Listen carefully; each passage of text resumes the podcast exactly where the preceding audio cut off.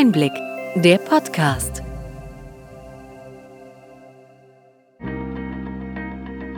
Sie hören den Einblick-Podcast, der Podcast für den tieferen, aber knackigen Einblick in die relevanten Ereignisse des Gesundheitswesens der vergangenen Woche vom Gesundheitsmanagement der Berlin Chemie. Heute ist der 26. Februar 2021. Welche Themen stehen diese Woche im Mittelpunkt? In der Corona-Krise steigt das Vertrauen in das deutsche Gesundheitssystem. Das ist definitiv eine gute Nachricht.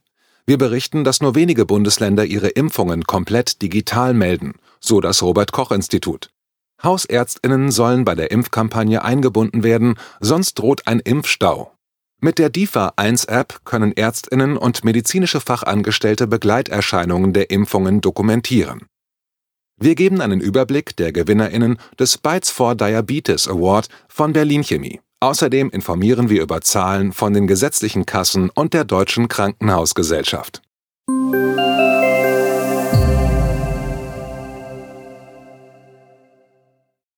Fangen wir mit einer guten Nachricht an. In der Corona-Pandemie steigt die Wertschätzung der Gesundheitsversorgung hierzulande. Drei Viertel aller Deutschen geben dem Gesundheitssystem gute Noten. Das Marktforschungsinstitut Nielsen befragt jährlich rund 2000 Personen für den BAH Gesundheitsmonitor. Die jetzt vorgelegten Zahlen wurden im November 2020 erhoben. Menschen in Metropolen sind zufriedener mit der Gesundheitsversorgung vor Ort als Bürgerinnen auf dem Land. Als besonders wichtig werden Krankenhäuser vor Ort eingeschätzt sowie ausreichend Haus- und Fachärzte. Die Befragten legen also Wert auf eine gute, wohnortnahe Versorgung. Das Vertrauen in alle Akteure im Gesundheitswesen stieg ebenfalls. Dabei erschien dem Befragten die Apotheke vor Ort am vertrauenswürdigsten. Von den einzelnen Bereichen der Gesundheitsversorgung wurde die Arzneimittelversorgung am besten bewertet, noch vor Krankenhaus und ärztlicher Versorgung. Das deutsche Gesundheitssystem im europäischen Vergleich beurteilen knapp 80 Prozent der Befragten als sehr gut. Fast ebenso viele sind der Meinung, dass die medizinische Versorgung dem neuesten technischen Stand entspricht. Der Report wird vom Bundesverband der Arzneimittelhersteller vorgelegt. Vertrauen in die Gesundheitsversorgung ist nicht nur in einer Krise wichtig.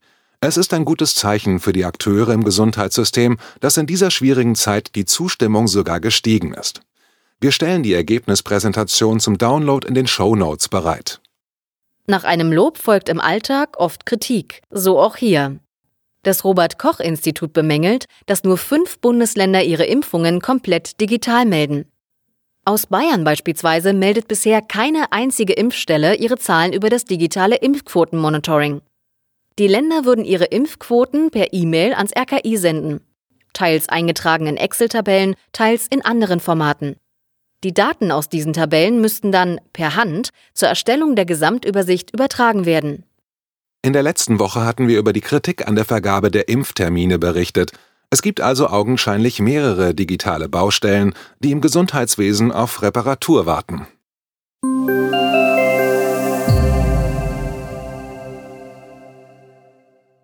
Die Hausärztinnen wollen beim Impfen helfen.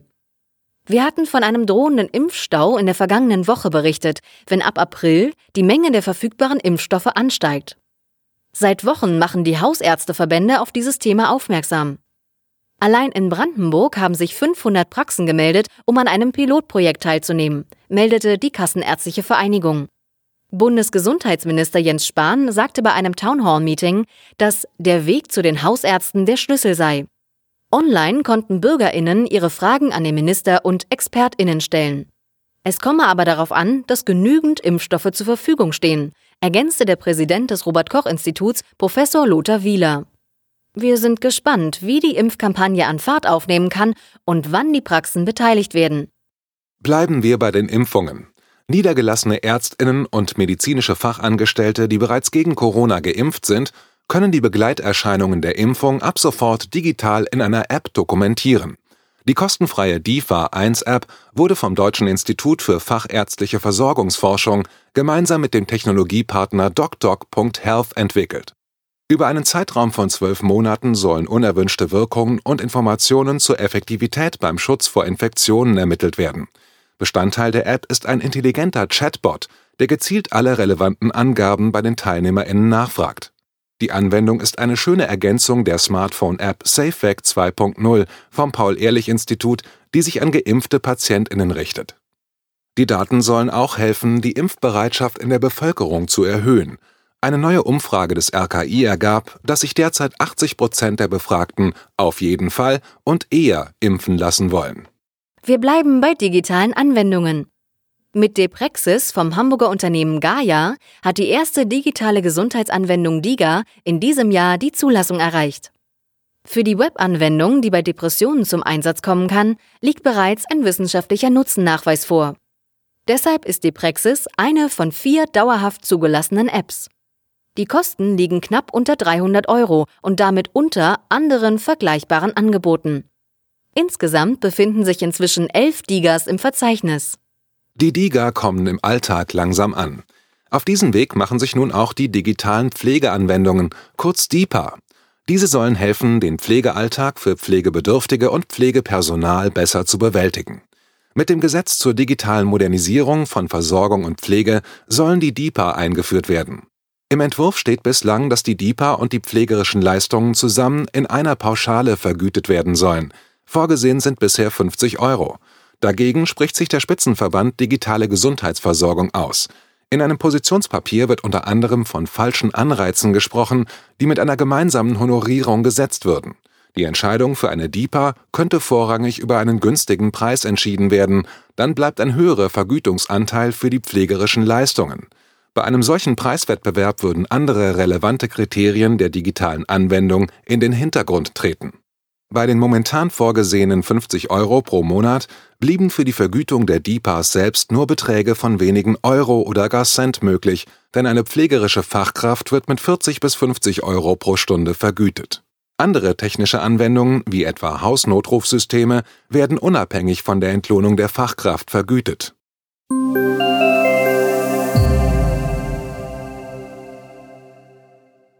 Wie lässt sich die Versorgung bei Diabetes durch Digitalisierung verbessern? Fünf wegweisende Digitalprojekte wurden kürzlich beim Technologiefachkongress Diatec mit dem Bytes for Diabetes Award 2021 von Berlin Chemie ausgezeichnet. Diese wollen wir kurz vorstellen. Den ersten Platz sicherte sich die App Meala, die die Kohlenhydratschätzung vereinfacht. Mahlzeiten und diabetesrelevante Daten werden erkannt, analysiert und gespeichert, um dauerhaft gesund zu essen, ohne großen Aufwand. iFood, die smarte Prävention des diabetischen Fußsyndroms, landete auf Platz 2. Sensoren messen Druck, Temperatur und Feuchtigkeit am Fuß. Die Daten werden an ein Diabeteszentrum gesendet. Optimiertes Blutzuckermanagement auf Station. Glucotab wurde mit dem dritten Platz ausgezeichnet. Das Supportsystem unterstützt Ärztinnen bei initialer Dosisfindung von Insulin und Therapieanpassung.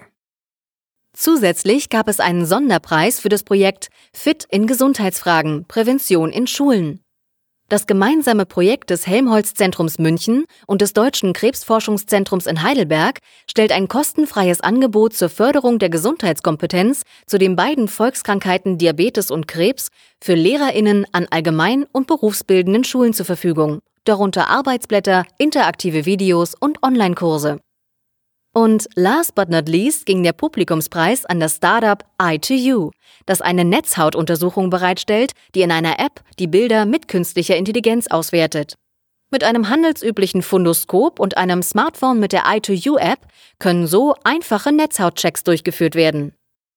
Diese Projekte sind gute Beispiele, wie Digitalisierung in der Versorgung von Diabetes konkrete Hilfe leisten kann. Wir freuen uns jedes Jahr über den Ideenreichtum der Bewerbungen. In diesem Sinn gratulieren wir herzlich den GewinnerInnen. Sie finden die ausführliche Darstellung der Projekte in den Show Notes.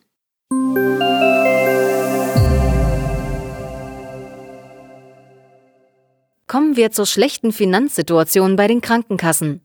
Das Jahr 2020 endete mit einem Defizit von rund 2,5 Milliarden Euro für die Kassen. Davon entfällt nur ein Teil auf Ausgaben im Rahmen der Corona-Pandemie. Die Defizite haben sich bei allen gesetzlichen Krankenkassen gegenüber dem Vorjahr deutlich erhöht. Knappe Kassen auch bei den Krankenhäusern. Im Januar 2021 seien die monatlichen Erlöse um 20 Prozent im Vergleich zum Vorjahr zurückgegangen. Dies ergab eine Umfrage der Deutschen Krankenhausgesellschaft DKG gemeinsam mit den 16 Landeskrankenhausgesellschaften. Der designierte DKG-Hauptgeschäftsführer Dr. Gerald Gass sagte, dass die Politik die dramatische finanzielle Lage der Krankenhäuser erkennen müsste.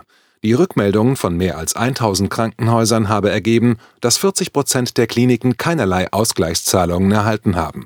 Dies liegt unter anderem daran, dass diese Zahlungen aktuell nur in Kreisen mit einer 7-Tage-Inzidenz von mehr als 70 gewährt werden. Auch wenn die Kliniken Ausgleichszahlungen erhalten, lägen die tatsächlichen Einnahmenverluste höher. Die Zahlungen des Bundes würden nur zwei Drittel der Einbußen ausgleichen, so Gass weiter. Nach den Schwierigkeiten in der Krise sind wir gespannt auf die nächste Woche. Was steht da an? Die ersten Selbsttests zur Eigenanwendung durch Laien haben vom Bundesinstitut für Arzneimittel und Medizinprodukte eine Zulassung erhalten. Bundesgesundheitsminister Jens Spahn rechnet mit weiteren Zulassungen. Und wir sind gespannt, wie sich am Mittwoch die Bundeskanzlerin mit den Regierungschefinnen zur Impfstrategie und einem möglichen Stufenplan für eine Rückkehr zu einer neuen Normalität verständigen können. Das neue Normal thematisiert auch unser Kongress für Gesundheitsnetzwerke. Der Einsatz von Digitalisierung wird sicher im weiteren Verlauf der Pandemie eine Rolle spielen. Diesen Aspekt wird Dr. Gottfried Ludewig vermutlich auch in seinem Grußwort zum Kongress aufgreifen. Ludewig ist seit 2018 im Bundesgesundheitsministerium für die Digitalisierung des Gesundheitswesens zuständig und wohl der bekannteste Abteilungsleiter eines Ministeriums. Wir empfehlen den Blick ins aktuelle Programm und freuen uns, Sie am 16. und 17. März digital zu treffen. Wir haben Programm und Anmeldung in den Show Notes verlinkt. Wir hoffen, dass Ihnen die breite und bunte Palette an Nachrichten und Informationen gefallen hat. Bitte schicken Sie uns gerne Anregungen und Fragen an gesundheitsmanagement at berlin-chemie.de. Wir wünschen Ihnen für die kommende Woche alles Gute und freuen uns, wenn Sie am kommenden Freitag wieder dabei sind beim Einblick-Podcast vom Gesundheitsmanagement der Berlin Chemie.